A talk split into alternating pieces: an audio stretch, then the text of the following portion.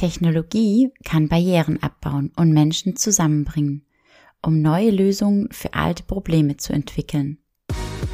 Hi, ich bin Laura und schön, dass du wieder dabei bist im Happy Voices Podcast, dein Podcast für mehr Happiness im Leben. Sie wurde bereits dreimal von der Zeitschrift Capital als junge Elite Top 40 Under 40 in Deutschland ausgezeichnet. 2018 wurde sie vom Handelsblatt als Mutmacherin des Jahres bezeichnet. 2020 erhielt sie den German Startup Award als beste Social Entrepreneurin.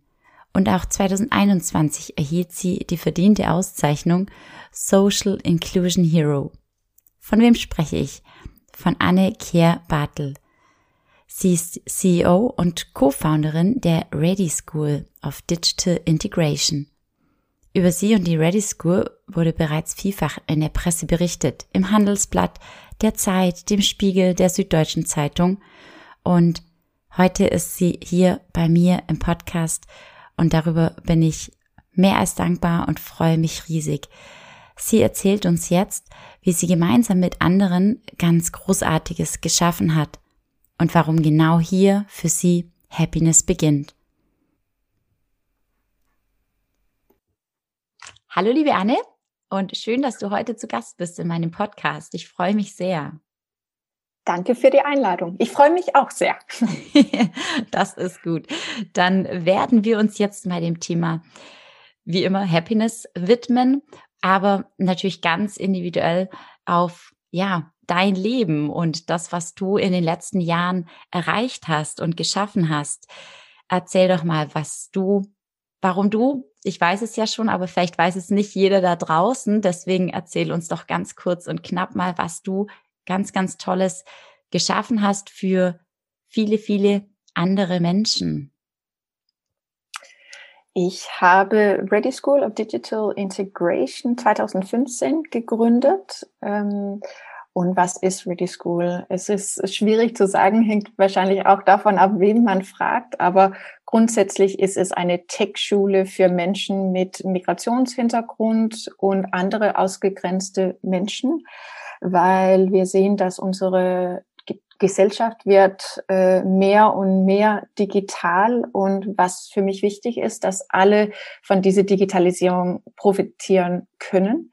Ähm, ich habe die Schule 2015 äh, gegründet nach einem sehr, sehr netter Gespräch mit einem äh, junge Geflüchteter, der Mohammed, der ich in ein Flüchtlingslager getroffen habe. Und das war 2015 in Berlin. Und war das dann, wusstest du an diesem Tag schon, okay, das ist es, das ist mein Auftrag und ich muss so eine School for Integration und für im Endeffekt auch ähm, Tech-Ausbildung gründen. War das so, kam das dir, war das dann wie so ein Geistesblitz oder kam die Idee erst später auf? Es kam eigentlich innerhalb von einem Tag, würde ich sagen, weil Mohammed hat mir erzählt, dass er Programmierer ist, aber dass er keinen Laptop hatte, weil man flieht natürlich nicht nach Deutschland mit einem Laptop unter seiner. Deswegen ähm, hatte er große Angst, dass er seine Programmierfähigkeiten verlieren würde und dass er deswegen in Deutschland nicht arbeiten könnte.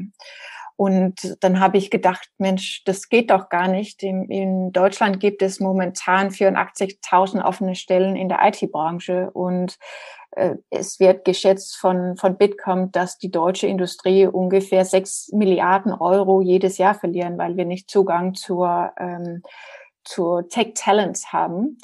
Und das war für mich deutlich, dass hier gibt es eine Möglichkeit für so eine Win-Win-Win-Situation, wenn die deutsche Unternehmen Kontakt zu Menschen wie Mohammed äh, kriegen. Wenn Mohammed in Job kommt, dann gehen die Digitalisierung und die Integration viel, viel schneller in Deutschland.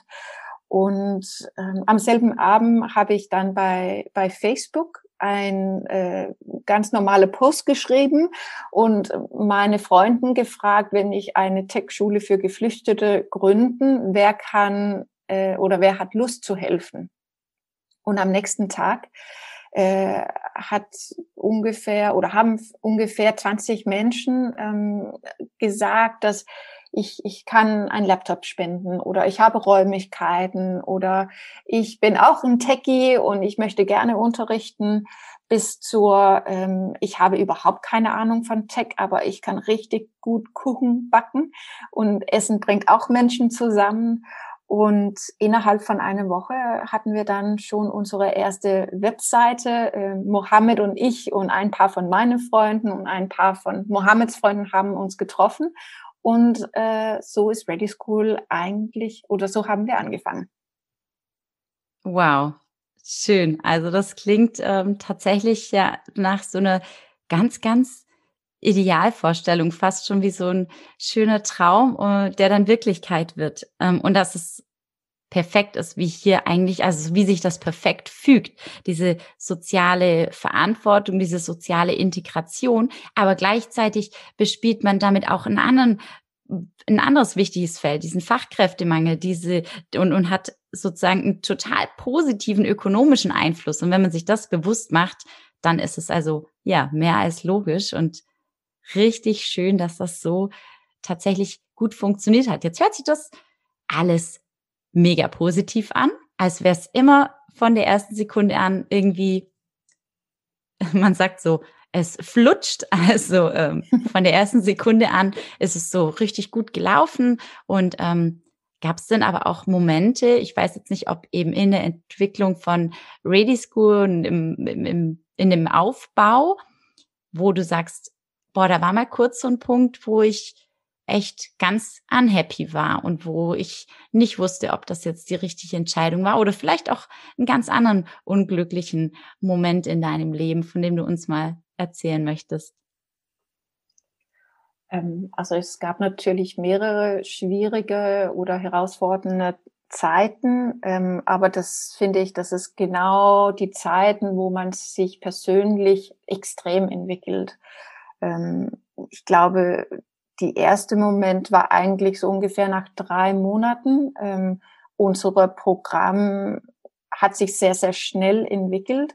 Ähm, wir waren dann auch innerhalb von sehr, sehr kurzer Zeit dann irgendwie in Washington Post und in The Guardian und das war alles 2015 und die, die sogenannte Flüchtlingskrise war natürlich extrem viel in den Medien und ähm, wir haben da sehr, sehr viel Aufmerksamkeit bekommen, aber alle äh, haben es ehrenamtlich organisiert. Und deswegen habe ich und, und mein Team von Ehrenamtliche extrem viel gearbeitet. Also das heißt, sieben Tage der Woche irgendwie zwölf Stunden, 16 Stunden am Tag. Und nach, nach drei Monaten waren wir einfach erschöpft, mhm. weil nebenbei ähm, habe ich als Wirtschaftsberaterin gearbeitet und musste natürlich dann auch meinen Job machen, obwohl mein, mein Chef hat damals gesagt, Anne, diese Ready School, das ist so eine gute Sache. Mach dein Arbeit natürlich wie, so gut wie es geht, aber du darfst auch innerhalb von deiner Arbeitszeit dich Ready School widmen und dafür bin ich ähm, EO Beyond, mein, mein damalige äh, Unternehmen, extrem dankbar, dass das überhaupt möglich war. Aber nach drei Monaten haben wir gesehen, dass, dass das geht einfach nicht. Also so, so können wir nicht weitermachen. Wir, wir müssen das irgendwie äh, enden oder irgendwie anders denken. Und ähm, dank Stefan und Joanna Breitenbach, die die ähm, Better Place, diese deutsche Spendeplattform gegründet haben, die haben uns dann gesagt, ähm, wir unterstützen euch gerne. Die haben uns äh, finanziell geholfen, ein gemeinnützige GmbH zu gründen. Und dann ist äh, Glückner und Co., diese Stahldistributionsfirma aus Duisburg, haben uns kontaktiert und gesagt, wir finden, was ihr macht, gut. Wir suchen dringend Tech-Talente für unsere Unternehmen. Wir unterstützen euch auch gerne finanziell. Und so könnten wir äh, tatsächlich Ready School GmbH gründen. Ich konnte meine erste vier Mitarbeiter Gehalt zahlen, mich selbst auch. Hm. Ähm, und dann hatten wir in Februar natürlich den großen Glück, dass Mark Zuckerberg ähm, und seine Frau Priscilla Chan zum Besuch kamen und Facebook hat uns dann auch finanziell unterstützt. Aber das war eine schwierige Zeit, ähm, wenn man versucht, ein ehrenamtliches Projekt in ein äh, GmbH zu, zu ändern. Äh, ist es extrem viel Zeit und ich bin da sehr, sehr dankbar, dass beide unfassbar gute Personen haben uns geholfen, so wie, wie Unternehmen, die nicht nur über Corporate Social Responsibility sprechen, sondern dass, dass die es auch tatsächlich tun. Also das, das hat einen riesen Unterschied gemacht.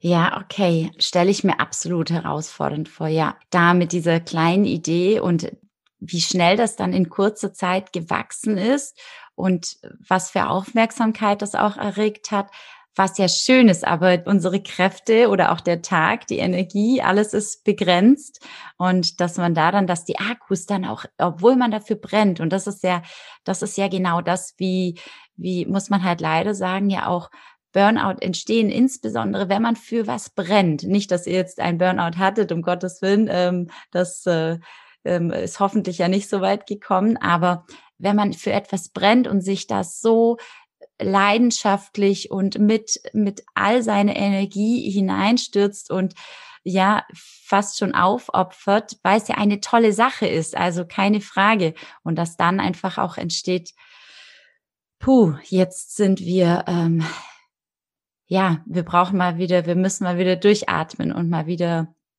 kurz, kurz verschnaufen und dass ihr da aber dann so viel Unterstützung auch erfahren hattet. Ich glaube, das war genau das, was es euch dann wieder ermöglicht hat, zu sagen, hey, ja, jetzt, jetzt hat sich auch die ganze Mühe gelohnt, oder? Ja, also ich habe als Unternehmerin auf jeden Fall gelernt, dass man muss nach Hilfe fragen. Also das ist wahrscheinlich das aller, allerwichtigste. Aber man muss eben auch gute äh, Fragen formulieren, dass andere Menschen Lust haben zu, zu unterstützen und helfen. Aber äh, wenn man glaubt, dass man muss alles alleine tun, dann, dann wird man sehr erschöpft. Das geht nicht. Und ähm, mein Co-Founder Ferdi van Herden und ich haben ganz früh gesagt, also es gibt diese bekannte afrikanische Sprichwort, ähm, if you want to travel fast, travel alone. If you want to travel far, travel together. Mhm. Und, und so haben wir es eigentlich weitergemacht. Und, und es ist mit Dank von, von extrem viele Ehrenamtliche, sehr, sehr viele von unserer äh, Teilnehmer und ehemalige Teilnehmer, ähm, dass wir Ready School als, als so eine große Community geschafft haben. Und das macht natürlich richtig viel Spaß und, und deswegen ist Ready School auch gefühlt wie so eine kleine äh, vereinte Nation ähm, mit, mit Teilnehmer aus 53 verschiedene Länder und unsere ehrenamtliche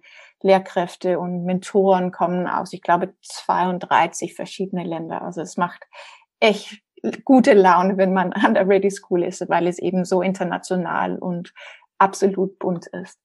Boah, schön. Ja, und das, das weiß man ja auch, dass sich Freude oder gemeinsam auch Erfolge zu feiern und gemeinsam etwas zu schaffen, dass sich das häufig deutlich besser anfühlt, als wenn du alleine einen Erfolg hast und alleine irgendwie mit dir selbst feierst. Ähm, das ist einfach nicht zu vergleichen. Also mit dem Feiern meine ich jetzt nicht unbedingt nur große Highlights, sondern eigentlich das, das tägliche Leben, so die kleinen, kleinen positiven Dinge, die gut laufen. Und es macht eben gemeinsam viel, viel mehr Spaß. Und wie du gerade gesagt hast, gemeinsam erreicht man auch viel mehr. Das war also jetzt, habe ich so das Gefühl, so dein größtes Learning, oder? Aus den letzten Jahren in Bezug natürlich auf Happiness, in Bezug auf erfolgreich sein.